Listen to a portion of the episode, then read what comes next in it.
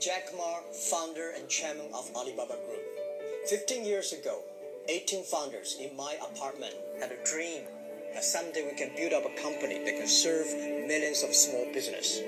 Today, this remains our mission to make it easy to do business anywhere. At Alibaba, we fight for the little guy, the small businessmen and women, and their customers. Our role is simple. Through our ecosystem, we help merchants and customers find each other and conduct business on their terms and in ways that best serve their unique needs. We help merchants to grow, create jobs, and open new markets in ways that were never before possible. Today, 15 years passed, we grow so significantly and has become a household name in China. And soon, we are ready for the world to know us You will hear some details about our business later. But first, let me take you a journey around China to see some of the real people, real stories that Alibaba has impact on them.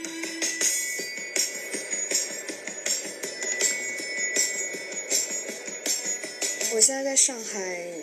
读第二年学艺术，感觉淘宝从我懂事以后就一直都在。 一般很多时候下午都一直在逛淘宝，想买一些衣服，这样你就不用去商城。阿里巴巴就是一种生活的方式吧，大家都已经把它用淘宝当做一种生活习惯了，就好像吃饭穿衣。我不能想象没有阿里巴巴这家公司。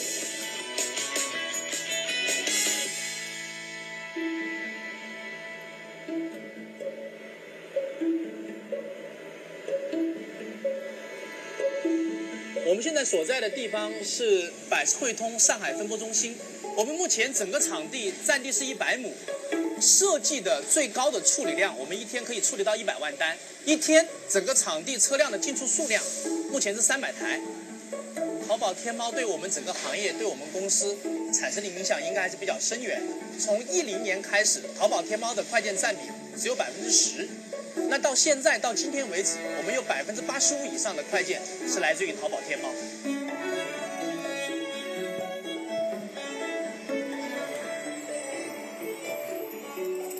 我第一次看到淘宝，因为那个时候我对互联网没有多少认识。我这个店铺里的客人呢，再教我一下，哎，比如说复制粘贴是怎么办？哎，这个键是干什么？那个键是干什么？我就是完全是靠自己这样摸索过来的。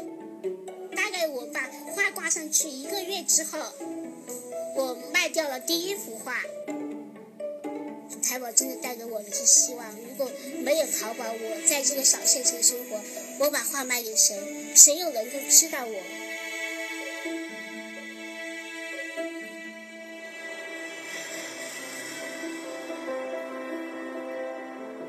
以前呃，我住在玉树的感觉离外面的世界比较陌生和遥远。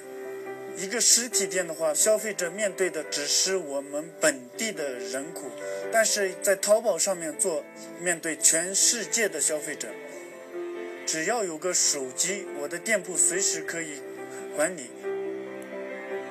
我的家乡成都县比这里还要偏僻，我的外甥。他有一个足球队，他们的球衣和一些球鞋都是从淘宝上面购的。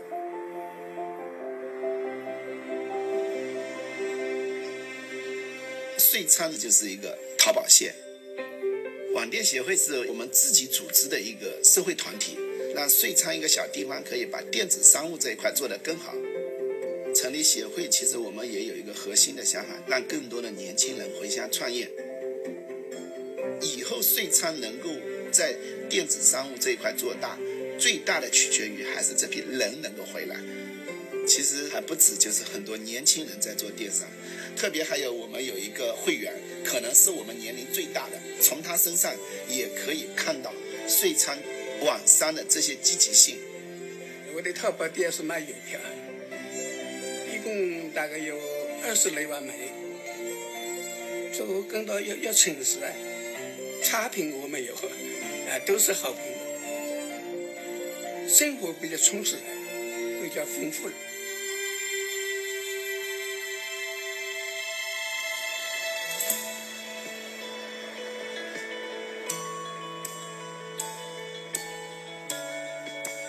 我现在的状态就是我最喜欢的生活状态。我有一份很喜欢的工作，然后有目标去发展，同时我有一个很好的家庭，最重要的是我生了一个很好的宝宝。现在我每天最离不开的一个就是淘宝，它给我生活带来了太多乐趣。当然，这是也是其他妈妈跟我分享的 一个秘诀。有时间的时候，第一件事就是打开淘宝，可以用手机很快的去买我想买的东西，节省时间，可以陪宝宝玩儿。嗯，这一点我非常满意。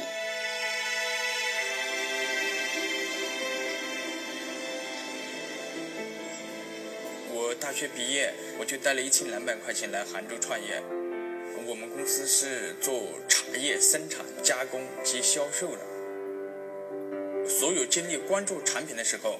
那我们就不去关注那些平台呢，所有技术的参数，这些事情都由天猫来给我们完成了。从我一个人创业到现在，我们企业有四百三十人。我希望我们衣服堂这个品牌，通过我们所有员工的一个努力，通过阿里巴巴这个国际平台，将我们的产品卖到全球。I'm proud to share with you these stories that show the heart and spirit of Alibaba. I'm proud that we ignite innovation, create jobs, benefit customers, and help entrepreneurs fulfill their dreams. With Alibaba's platforms,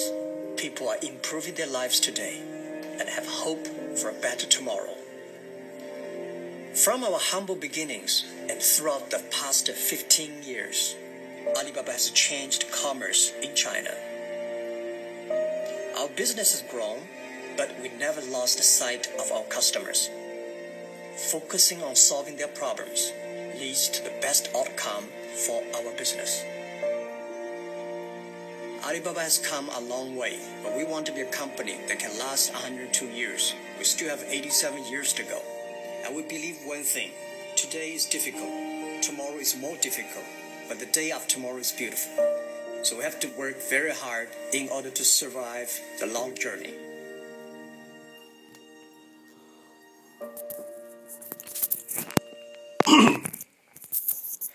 啊，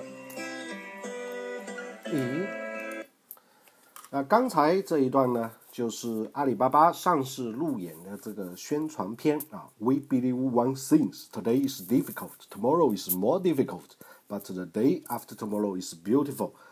马云总是能够讲出这样非常让人鼓舞人心的这样的话啊。那听听互联网呢？今天我们将会跟大家来分享最近最热的阿里巴巴上市的一些呃信息。那如果您对互联网方面的学习感兴趣呢，也可以直接打开微信通讯录，直接搜索“快乐的乐，培训的训”，关注“乐讯培训”或者“乐讯公开课”，我们一起来学习、成长、交流。那么在刚才的片头呢，我们放了七分多钟的这个阿里巴巴上市的路演的宣传片。那么最近的最热门的事情，我想这两天一个就是苹果 iPhone 六上市，另外一个就是阿里巴巴的这个 IPO 了。那阿里巴巴的这个 IPO 呢，将会成为美国美股啊美股最大的这个 IPO 的一个事件。同时呢，阿里巴巴将在这次 IPO 之后，也会产生一些非常多的这个变化，比如说。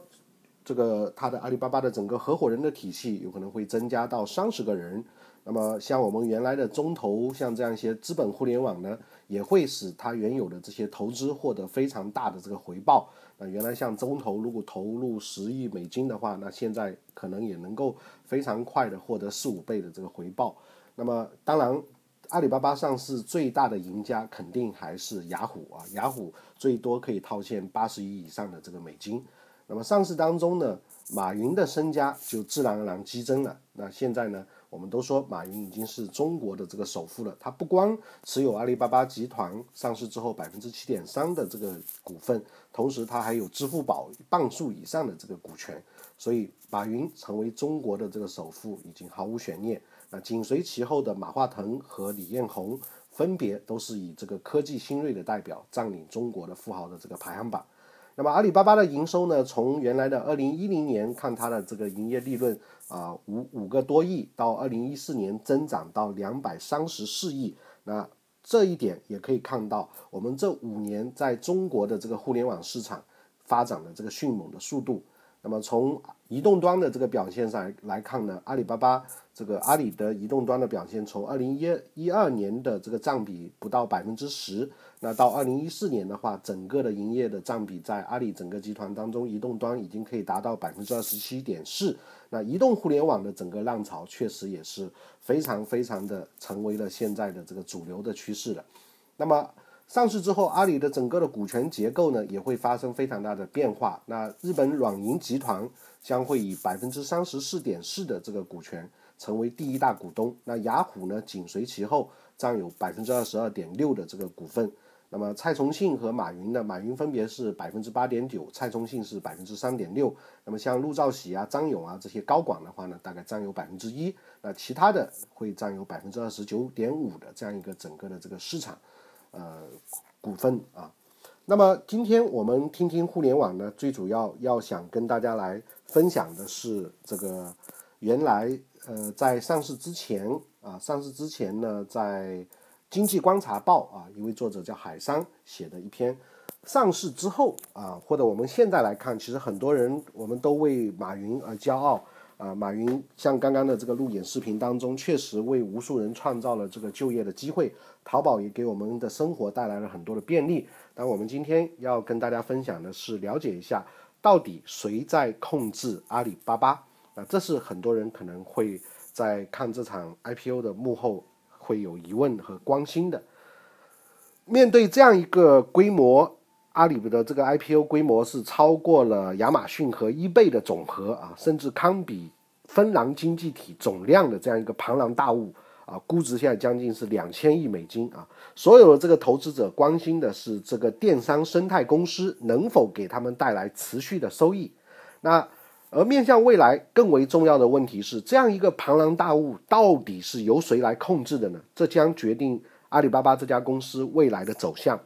阿里巴巴的控制者是软银吗？是雅虎吗？还是公司的这些公司的灵魂人物啊？马云，或者是这家公司的核心高管的团队呢？那接下来我们就来跟大家一起来学习解密啊！阿里巴巴呢是由一家中国人啊马云创办的，属于世界甚至是这个时代的这样一家公司。在马云看来呢，阿里巴巴的全球化属性非常明显。但回归到企业的核心控制权的问题，成为一家真正属于中国人的这个公司，实际上成为马云和他的这个团队必须做出的一种努力。在过去呢，实际上阿里巴巴的成长的过程也伴随着这个股权之争啊一路而来。所以，呃，由于这个原因，最主要是因为我们说的资本互联网在最初孵化这个企业的时候，它会有用资本的方式来介入。那这个过程当中，当这个企业不断壮大的时候，啊，市值发生了一些变化，未来发生了一些变化的时候，那里面的这个资本的交换啊，以及权益的一些交换，始终是会非常有意思的，甚至呢，可以写成长篇小说啊。由于早年像阿里呢、软银和雅虎的这个投资换来了这个董事会的席位和较高的这个投票权呢，多年以来，马云和他的这个管理团队啊，一直在为重新收回阿里巴巴的控制权在做努力。像从回购雅虎的这个股票，获得超过半数的这个投票权，投票权，一直到实施阿里独特的这个合伙人的制度，来进一步加强对阿里巴巴的。控制权，阿里巴巴的案例实际上呢，也给我们的国内的很多企业提供了一个公司治理的这样一个绝佳的一个样本。那所以，如果各位在做培训的伙伴在听喜马拉雅这个语音，我们也可以通过最热的互联网公司来给我们提供一些素材啊。如果你不去研究阿里巴巴的这个股权，那你很难讲说你会非常精通资本运营这一块的东西啊。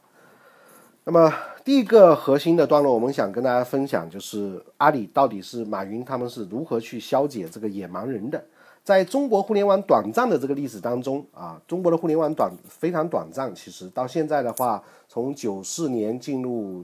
互联网进入中国到现在，应该来讲也就是二十年啊。阿里巴巴的创办整个也就十五年的这个时。那么创始人与投资者之间的这个矛盾激化。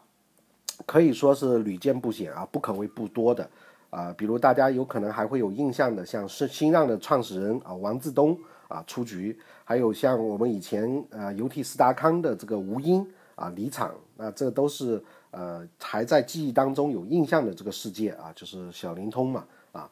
互联网之外，像国美集团的黄光裕和陈晓原来的这个控制权之争。包括最近我们还在关注的雷士照明的吴长江的这个为来来回回啊，无一不是充满着戏剧性的这个商战片段，那真的都可以拍成商战片了。对于创始团队来说，投资者有时可以依靠在企业特殊时期换来的这个股权和投票权，反客为主，获得公司的这个控制权。从这个角度来说呢，投资者有时也被视为门口的这个野蛮人。那对于阿里巴巴来说呢，雅虎和软银实际上就扮演这样一个野蛮人的角色。那么阿里巴巴呢，呃，甚至坊间人说阿里巴巴哦，原来是一个一家日本的企业啊，就像我们刚刚讲的，软银赛富整个的这个控制的上市之后占比的话，可以达到百分之三十四点四啊。所以有人就说，哎，怎么阿里巴巴是原来是一家日本的企业啊？中国最大的这个电商公司是日本人的，有这样这种论调，把阿里巴巴的这个控制权问题啊。可以再次引入到我们公众的这个视线，甚至大家会觉得确实，呃，是日本软银赛富占有最多的这个权益啊。在阿里巴巴最新的一版招股书当中啊，或者 IPO 里面讲到的，我们刚刚讲软银是以百分之三十四点一的这个股份是第一大股东，那么雅虎趋其后啊。反观马云和蔡崇信以及他的这个团队，其实所持有的比例并不是特别的高。那么看上去呢，从股权来说，马云跟他的这个团队似乎不是这个控制者，啊，那这个都跟阿里的整个发展的过早期的一些融资啊，还有一些中间一些事情的纠葛啊，以及跟雅虎之间来来回回有很多故事可以讲啊。未来如果有机会，我们可以跟大家多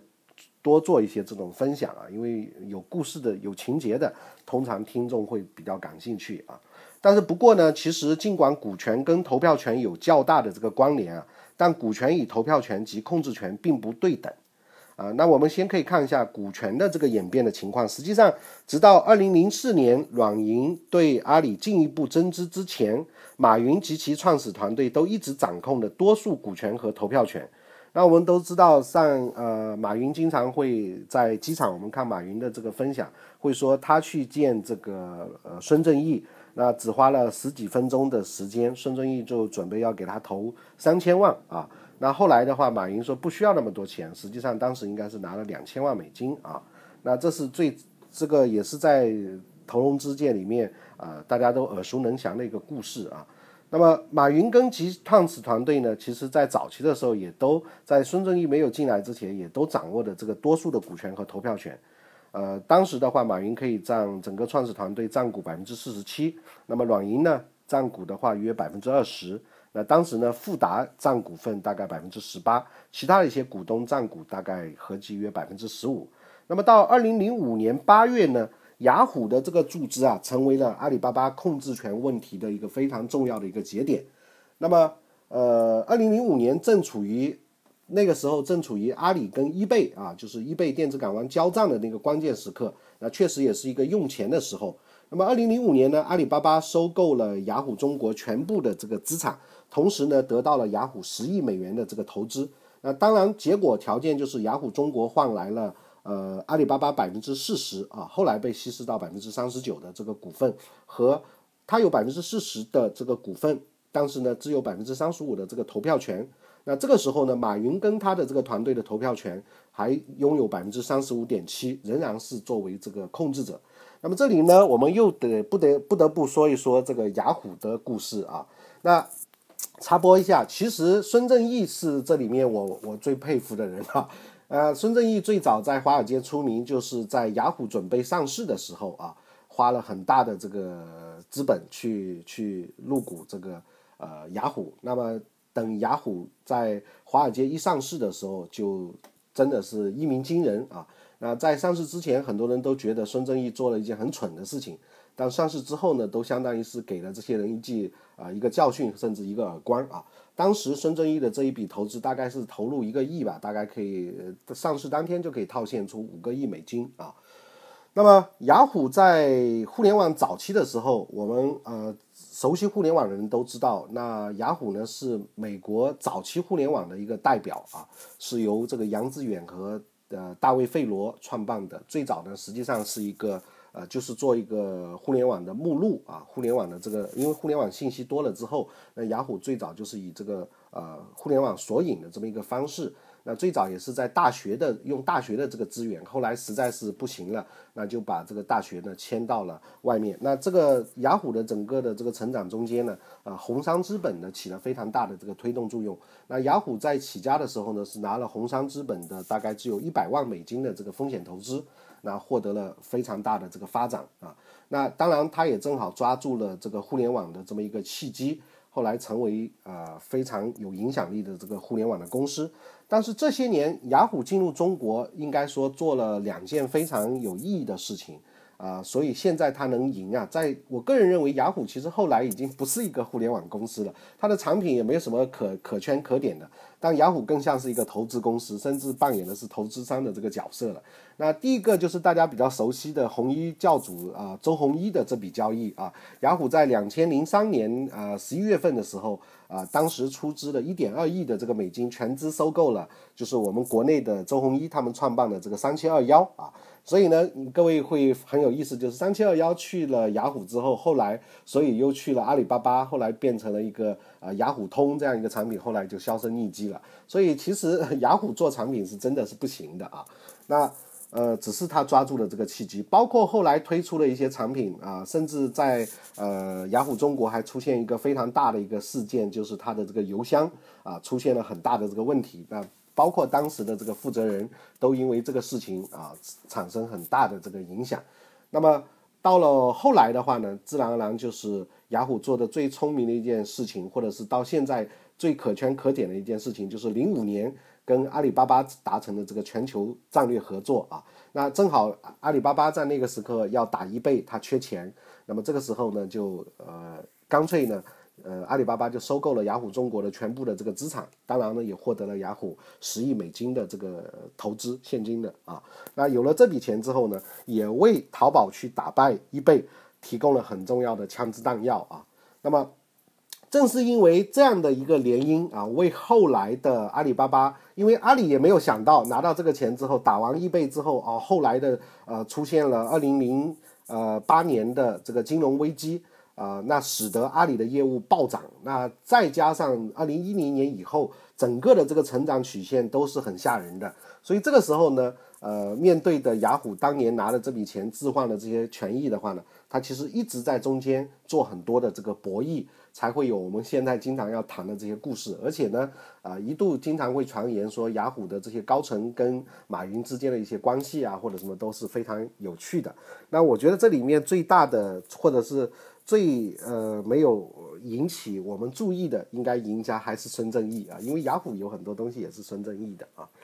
那同样在二零零五年呢，呃，雅虎签署了一份协议啊，则是为这家公司的这个阿里巴巴的控制者啊带来了一些变数。那二零零五年的时候呢，阿里巴巴集团跟雅虎签订的这个战略协议当中规定啊，从二零一零年的十月开始啊，雅虎的股票权将增加到百分之三十九。那我们刚刚说了，刚才呢，雅虎的投票权只有百分之三十五啊，不到他持有的这个百分之四十的股权。那到二零一零年十月份就会增加到百分之三十九，而马云跟他的这个团队的投票权呢，将从百分之三十五点七降到百分之三十一点七啊，那降四个点。那软银的这个股票和投票权呢，仍然会保持在百分之二十九点三不变。那这样的话呢，值得一提的话呢，就是二零一零年十月。这个协议规定的阿里巴巴首席执行官马云不会被辞退的这样一个规定呢，也将会被取消。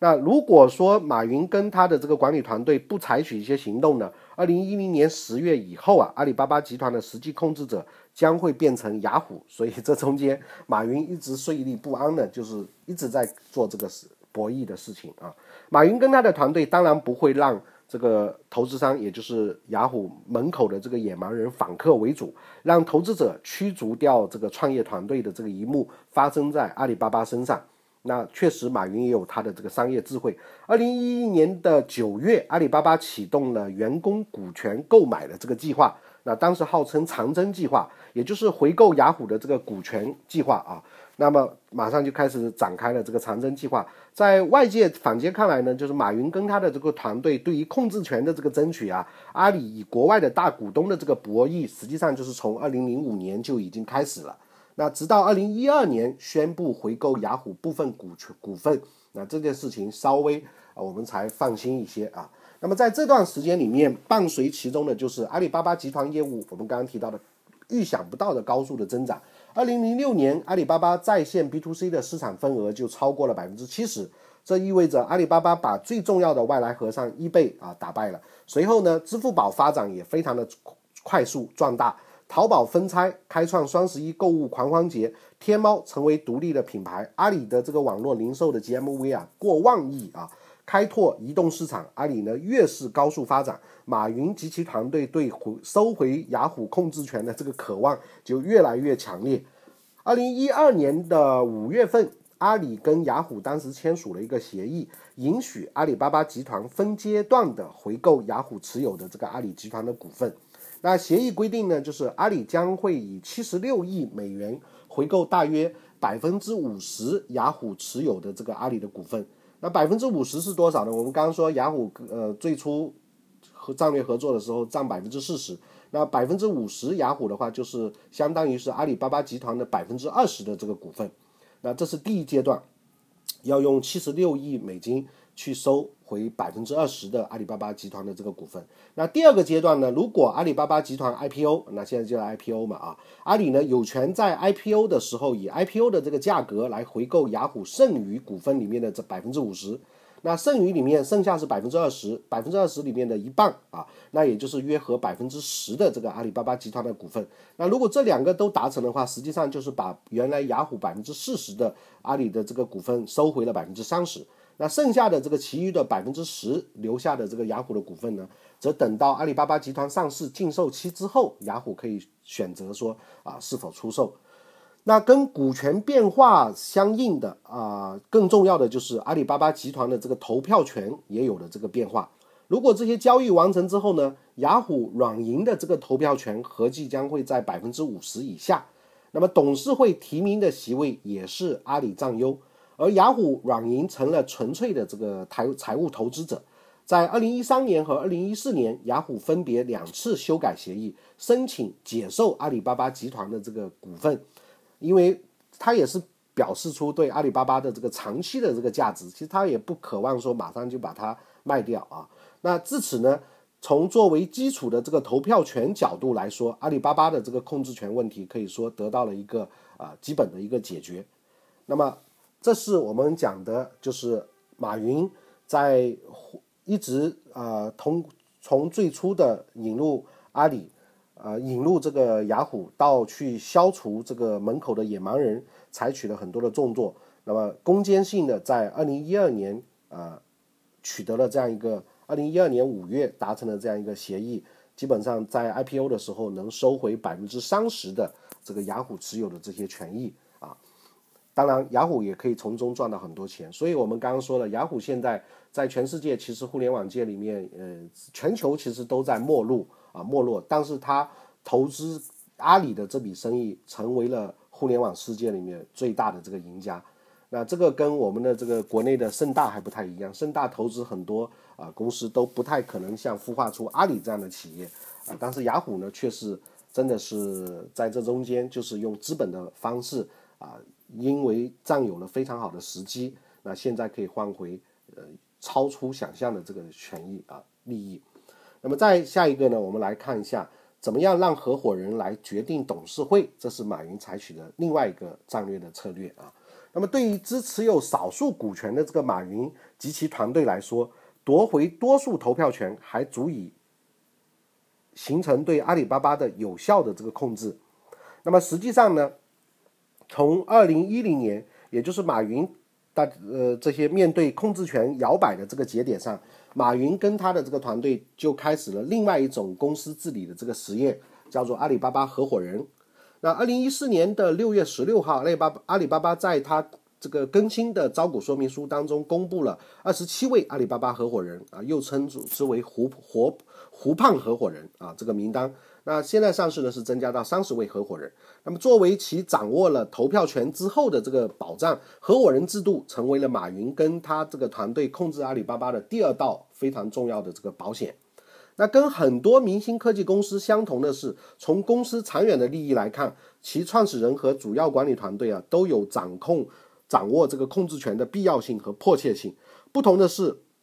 由于早期引入资本来交换条件的不同。比如像谷歌、Facebook、百度、京东等等，可以通过 A、B 股的这个方式，让创始人团队通过股权啊一举解决这个投票权、决策权等等问题。但对于目前也就只有占有百分之八点八这个股份的马云来说，那 A、B 股的这个方式显然是不能够进行这样一个控制的问题的。那马云和他的团队使用的是阿里巴巴自创的一套这个合伙人制度啊。那其实呢，就是将新型公司治理方法冠以合伙人制度的名称。阿里当然并不是第一家，其实像地产企业万科也有事业这个合伙人制度，在小米等等一些互联网公司，员工还可以跟投公司的这个项目，实现利益的深度绑定，也被外界称为这个合伙人的这个制度。那阿里巴巴合伙人的制度的不同就在于，在利益之外，这更是一个决策和公司运营的这么一个机制。那么，根据阿里的这个高招股书的这个信息呢，阿里巴巴合伙人实际上超越了董事会，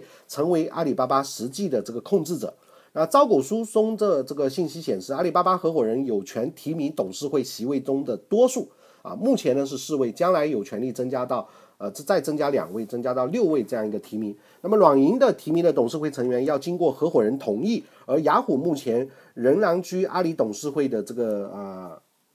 两位。董事呢，实际上在阿里上市之后呢，很可能会会有这个呃退出的状况啊。那么杰奎琳和这个 D. Reces 啊，那很可能在上市之后退出。那如果阿里提名的这个董事会成员被否的话呢，那么新提名人仍将由阿里巴巴合伙人来提名。那也就是说，通过这个合伙人的制度，阿里巴巴形成了合伙人来决定董事会，董事会来决定公司的这样一个决策的过程。那这样呢，就实际取得了用合伙人的方式取得了对董事会的决定啊。那通过董事会取得了对公司的这个控制的权利。那也有评论认为说，相比之传统的这个行业公司，阿里巴巴合伙人的这个制度是科技公司的一个制度创新。跟万科相比，阿里巴巴合伙人更多的是一种决策和运营的这样一个共同体，而非利益的共同体。那么，二零一零年，阿里集团的这个十八位创始人辞去了创始人的这个身份。那么开始尝试这个合伙人制度啊，就不以这个十八罗汉不以这个创始人的身份来来讲，而是展开了这个合伙人制度。那合伙人也不光现在也不光这十八位，已经发展到了三十啊。那么在马云自己的这个解释当中呢，他极力向外界透露这样一个信息，就是阿里巴巴并非是由马云一个人控制的，而是由一群符合阿里巴巴价值观、能担负阿里巴巴使命的这个阿里员工共同决策控制的。在招股书当中，阿里巴巴合伙人的这个制度被描绘描述成运营、决策、文化结合的这样一个核心管理团队。那合伙人制度的这个出现呢，是为了保证合伙人精神，确保公司的使命、愿望和价值观的这个持续发展，也不同于双重股权结构中的用高投票权的股份来集中公司控制权的几位创始人手中。那他们的我们的这种治理的结构呢，主要是为了体现一大群合伙管理人的这样一个愿景啊。那这是他在招股书当中，马云去形容他的这个合伙人的体系管理团队的。那么作为一种制度创新，阿里巴巴合伙人制度呢，曾遭遇过这个质疑。二零一三年秋到二零一四年初，香港联合交易所就曾就这个合伙人制度与阿里巴巴展开过博弈啊。作为一家上市公司呢，其实港交所本身也需要阿里巴巴这个大单，也希望他去这个港交所上市。然而，本着港交所坚持的这个保护中小股东利益的这么一个原则，因为我们说了，如果是用合伙人制度的话，其实是同股不同权的。那他又需要拒绝阿里这个呃。破例啊，因为香港是非常注重这个股东权益的。那么八月二十九号呢，港交所发布了一个不同投票权架构的这个概念文件，首次就少数股东同股不同权的这个上市制度进行公开咨询。那这也被外界视为港交所对撕掉阿里订单的一种反思啊。如果下次再遇到这种情况，它仍然。可能说希望也是在香港上市。那至此呢，通过夺回多数的这个投票人，设立合伙人的制度，那么这家中国乃至全球最大的这个电商生态公司，将国外股东剔除出决策核心。那马云及其团队呢，将控制权牢牢地掌握在自己的这个手中，成为这家公司真正的这个控制者。所以呢，我们今天就可以很放心的来揭秘这个阿里上市之后，实际上呢，我们说孙正义或者是雅虎确实能通通过阿里的这个上市获得巨大的这个回报。那甚至于如果长期持有的话，仍然可以在呃。经营业绩当中得到这个权益，因为毕竟它是有股权的，那股权在公司里面就会相应的对应到这个红这个呃所有者权益里面去。但是呢，实际在运营的时候，马云呢透过他的这个合伙人体系，用符合更多阿里价值观的这个理念的一三十位合伙人的这个方式，来进行对董事会的这个控制，占有更多的这个董事会的这个席位，那么来实现。对阿里巴巴的这个实际经营跟运营的这个控制，那么这样的话呢，我们就可以得到一个答案：阿里上市之后，它仍然是由马云啊团团结的这个合伙人的团队来进行控制。那权益呢？当然我们说了，资本仍然会在这中间有非常大的这个权益。